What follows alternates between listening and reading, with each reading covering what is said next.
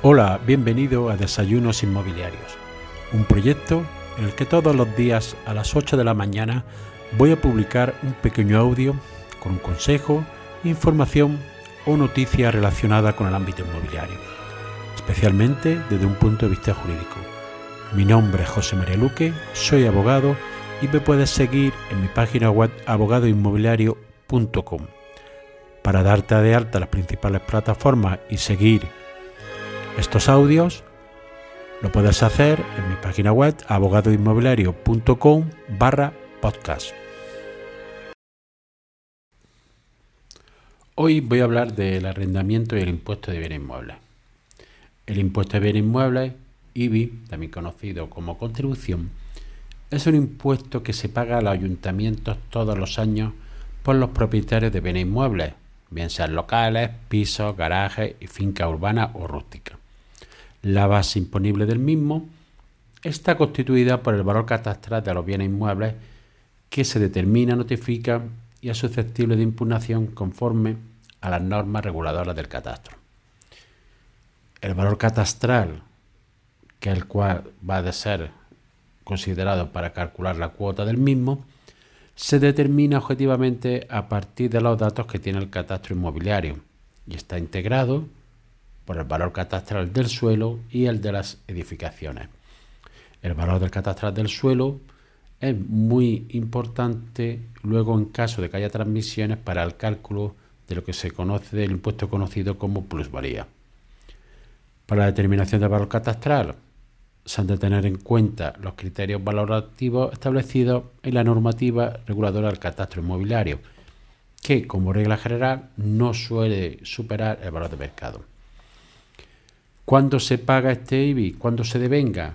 El devengo se produce el primer día del periodo impositivo, que coincide con el año natural, y se paga, dependiendo del ayuntamiento, en un periodo o en dos periodos, en los meses de mayo, junio, y otro, si son dos cuotas, luego se suele cargar entre septiembre, octubre y noviembre.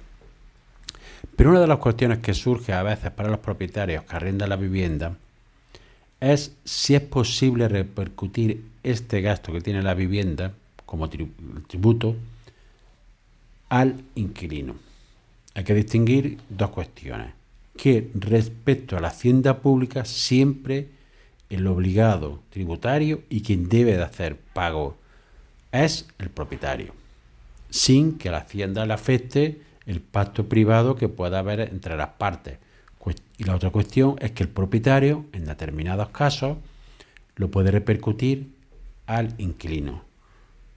¿Cuándo lo puede repercutir?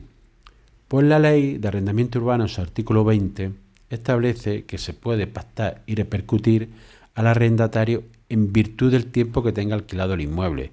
Es decir, el año que se pacte la firma del contrato se dividirá proporcionalmente al periodo de posesión que tenga cada una de las partes. Pero para que este pacto sea válido, debe de cumplir dos requisitos. En primer lugar, que se haga constar por escrito en el contrato de arrendamiento. Y en segundo lugar, que coste el importe correspondiente al IBI en el momento de la firma del contrato. Es decir, no vale con una remisión genérica que se diga que corresponderá al arrendatario el pago del impuesto de bienes inmuebles en proporción al tiempo que, que disponga la vivienda. No, hay que hacer constar en el contrato la cantidad exacta del IBI para ese año. ¿Qué sucede en contratos que había de renta antigua? Se dan muy pocos casos, pero son aquellos que, eran, que fueron firmados antes del 9 de mayo de 1985. Todavía existe en grandes ciudades sobre todo y en zonas comerciales este tipo de contratos. En este caso es el arrendatario el que debe hacer frente al IBI, es decir, le corresponde el pago, siempre recordando que el obligado a, frente a la hacienda pública es el propietario. Siempre lo deberá de abonar al arrendatario, salvo que en su contrato originario se hubiera establecido que sería de cuenta del propietario. Esta norma se estableció en una disposición, una de las tantas reformas que ha habido de la ley de arrendamiento urbano, como una forma de compensar a los propietarios que seguían teniendo en sus bienes contratos de renta antigua. Y así llegamos al final del episodio de hoy. Espero que te haya sido de utilidad para ampliar tu conocimiento en el ámbito inmobiliario. Si quieres que este podcast llegue a más personas, puedes compartir en tu red el enlace del episodio o darle una valoración positiva en la aplicación que utilizas para escucharlo. Recuerda que me puedes seguir en abogadoinmobiliario.com. Gracias por escuchar, nos vemos en el siguiente episodio y que tengas un excelente día.